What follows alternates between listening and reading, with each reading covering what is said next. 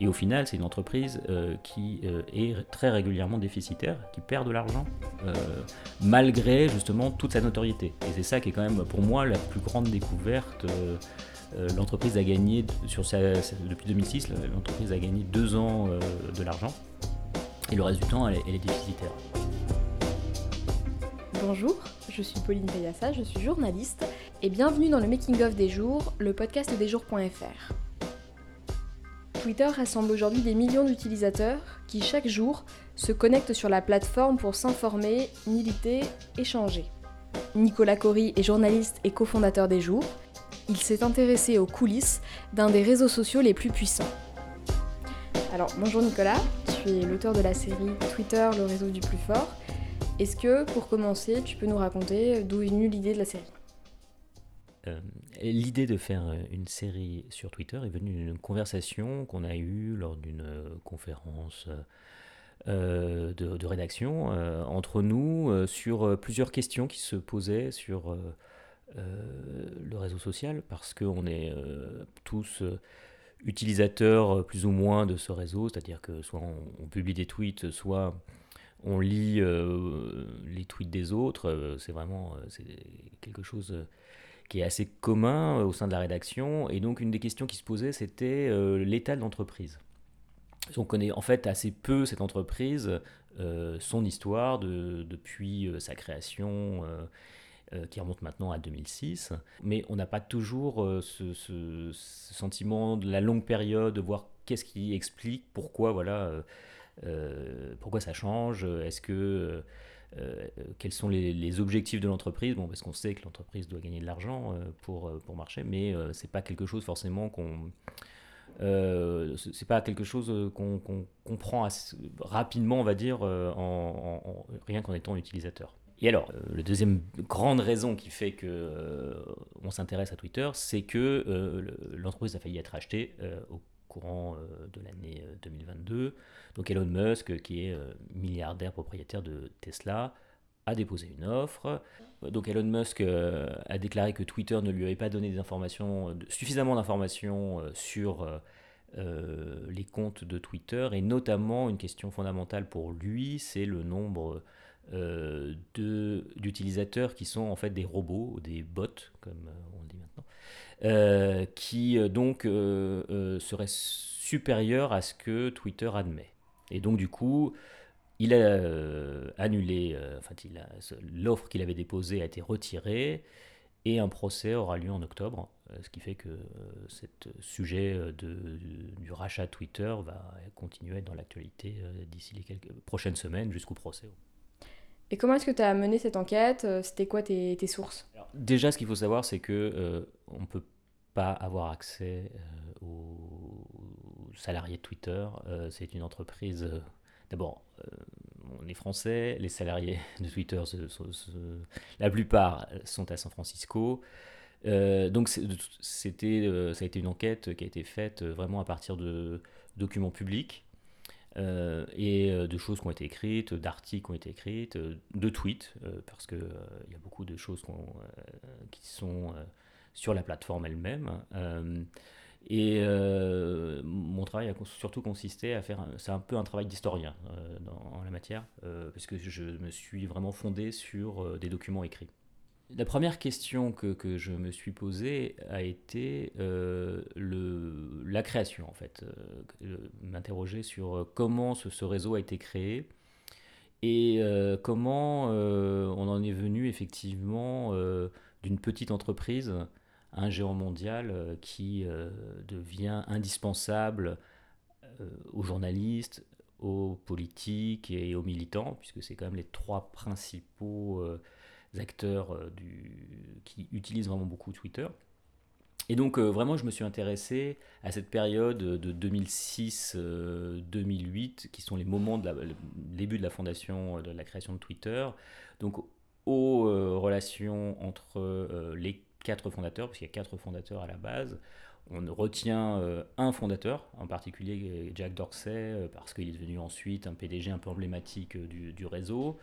Il a ce côté gourou de la tech qui plaît beaucoup. Mais il y avait trois autres fondateurs qui, qu'on a un peu oubliés depuis et qui pourtant, dont, l'apport a été assez, assez indispensable au départ du, du réseau parce qu'il fallait mettre en place plusieurs, plusieurs choses qui étaient un peu balbutiantes à cette époque-là. Et au final, euh, l'entreprise justement s'est développée euh, sur des idées différentes de, ce, que, que pouvait devenir euh, Twitter. Donc l'idée c'était, certains voulaient voir les utilisateurs de Twitter parler d'eux-mêmes, de leur propre, de leur intimité. Et c'est une partie de, Twitter, hein, c'est une possibilité qu'on puisse. Et puis il y a une autre, d'autres fondateurs de, Twitter qui voulaient que en fait les, les, utilisateurs de Twitter se comportent comme des journalistes citoyens, c'est-à-dire qu'ils parlent de ce qu'il y avait autour d'eux, de leur environnement proche, et aussi euh, de leur environnement un peu plus lointain, et donc réagissent à l'actualité. Et c'est devenu, euh, ce, mélange a permis euh, dès le départ quelque chose effectivement de, qui a vraiment très bien marché. C'est-à-dire qu'il y a eu plusieurs moments clés. Il y a eu ils étaient à San Francisco, il y a eu un tremblement de terre. Donc euh, il y a eu euh, justement des utilisateurs qui ont dit ah il y a eu un regardez vous avez vu il y a ce tremblement de terre vous l'avez ressenti et ça a été tout de suite une chaîne de réactions qui prouvait que voilà quelque chose un événement tout d'un coup c'était quelque chose euh, Twitter pouvait être effectivement très utile pour relier les gens sur un moment comme celui-là. Et c'est ça qui a fait son succès, et, c'est intéressant de, de, de, donc, de voir ça. Euh, et de se replonger dans cette période-là pour voir aujourd'hui ce que c'est devenu. Mm. Et est-ce qu'au fur et à mesure de ton travail, il y a des éléments euh, que tu as découverts qui t'ont marqué ou qui t'ont surpris? Euh, Effectivement. Ce qui m'a surpris a posteriori, c'est de voir que l'entreprise a été en fait l'objet de batailles internes très importantes. Ça, je, je, ne vraiment pas réalisé rien qu'en étant un utilisateur de Twitter et en suivant de loin son actualité. En fait, euh, les quatre euh, cofondateurs se sont très très vite disputés. Euh, et donc, il y, a eu une suite de départs, une suite de départs qui se sont pas très bien faits. Il y a aussi eu, on a changé de PDG assez régulièrement. Euh, euh, comme l'entreprise devait se développer, elle est allée chercher des, investisseurs. Les investisseurs ont aussi eu leur mot à dire. Ils ont pris parti pour un des PDG euh, à un moment donné. Donc ça a été un peu, ça a été assez difficile à vivre pour les, quatre fondateurs. même si trois d'entre eux sont devenus milliardaires, donc de ce côté-là, finalement, ça s'est bien terminé pour eux. Euh, et notamment Jack Dorsey, qui est la personne euh, la plus euh, connue, donc s'est retrouvé à un moment donné mis sur la touche parce que on considérait qu'il n'était pas du tout fiable pour être un PDG. Puis ensuite, on a refait appel à lui. Twitter a survécu malgré ce problème de leadership. Il n'y avait pas non plus une stratégie très pensée sur comment l'entreprise devait gagner de l'argent. Et au final, c'est une entreprise qui est très régulièrement déficitaire, qui perd de l'argent euh, malgré justement toute sa notoriété. Et c'est ça qui est quand même pour moi la plus grande découverte. Euh, euh, l'entreprise a gagné, sur sa, depuis 2006, l'entreprise a gagné deux ans de l'argent. Et le reste du temps, elle, est déficitaire. Et donc, on se retrouve à chaque fois dans ces difficultés-là. Difficultés qui ont amené justement au rachat par Elon Musk. Et bon, voilà, l'histoire n'est pas terminée. Donc, ça, on ne sait pas encore comment ça va se, comment ça va aboutir ce, procès, mais tout ce qu'on sait, c'est que l'entreprise est déstabilisée par euh, toute cette histoire. Mm. Et donc voilà, donc c'est toujours une histoire d'une entreprise qui est à la fois très connue et à la fois euh, qui est fragile en fait. Et malgré tout, est-ce qu'il y a quand même des zones d'ombre qui persistent autour de Twitter? La grande inconnue euh, avec Twitter, c'est la manière dont l'entreprise fonctionne avec la modération. parce que donc un des grands problèmes de Twitter dès le départ, ça a été que l'entreprise voulait laisser euh, la liberté totale de parole à ses utilisateurs et elle s'est rapidement confrontée euh, au harcèlement, euh, aux menaces contre d'autres utilisateurs et surtout principalement des femmes qui se sont fait harceler, aux déclarations racistes. Donc le racisme et l'antisémitisme ont, été voilà, ont eu porte ouverte chez Twitter pendant toutes ces années. Et puis petit à petit, l'entreprise a compris avec les critiques qu'il fallait qu'elle réagisse et donc elle s'est mise à, modérer les contenus, enfin à euh, retirer certains tweets, à pouvoir exclure certains utilisateurs. Mais on ne sait pas comment ça fonctionne. Et ça, c'est le grand mystère. On ne sait pas, euh, c'est toujours euh, pourquoi certains tweets sont retirés, pourquoi d'autres ne sont pas retirés. Euh, quelle est la politique de l'entreprise? Alors, elle a essayé de plus ou moins mettre des règles, donc en expliquant qu'elle était contre les messages de haine. Mais il y a des messages de haine qui restent en ligne. et là, dans ce cas-là, c'est très mystérieux. Il y a des, appels.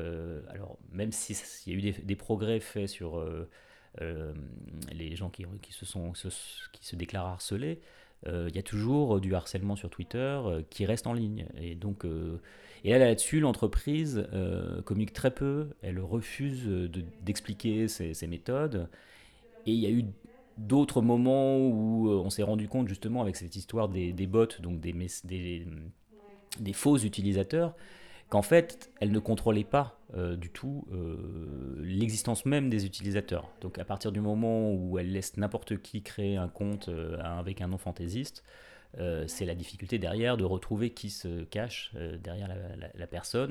Est-ce que voilà Et donc ça, tout ça, c'est des choses qui sont mystérieuses. le Twitter refuse de communiquer dessus parce que justement elle gagne de l'argent, plus il y a, d'abonnés, plus elle gagne de l'argent. Euh, c'est comme ça qu'elle gagne euh, vis-à-vis des, annonceurs.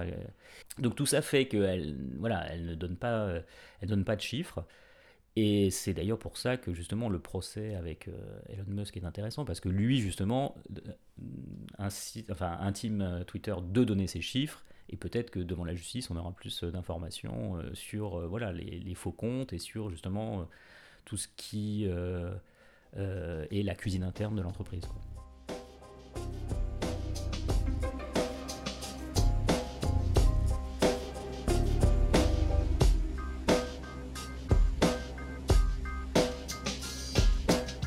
Twitter, le réseau du plus fort, est disponible sur lesjours.fr. Vous pouvez aussi nous retrouver sur Instagram, Facebook et Twitter at lesjoursfr ou nous écrire à contact lesjours.fr. On se retrouve très vite pour un nouvel épisode.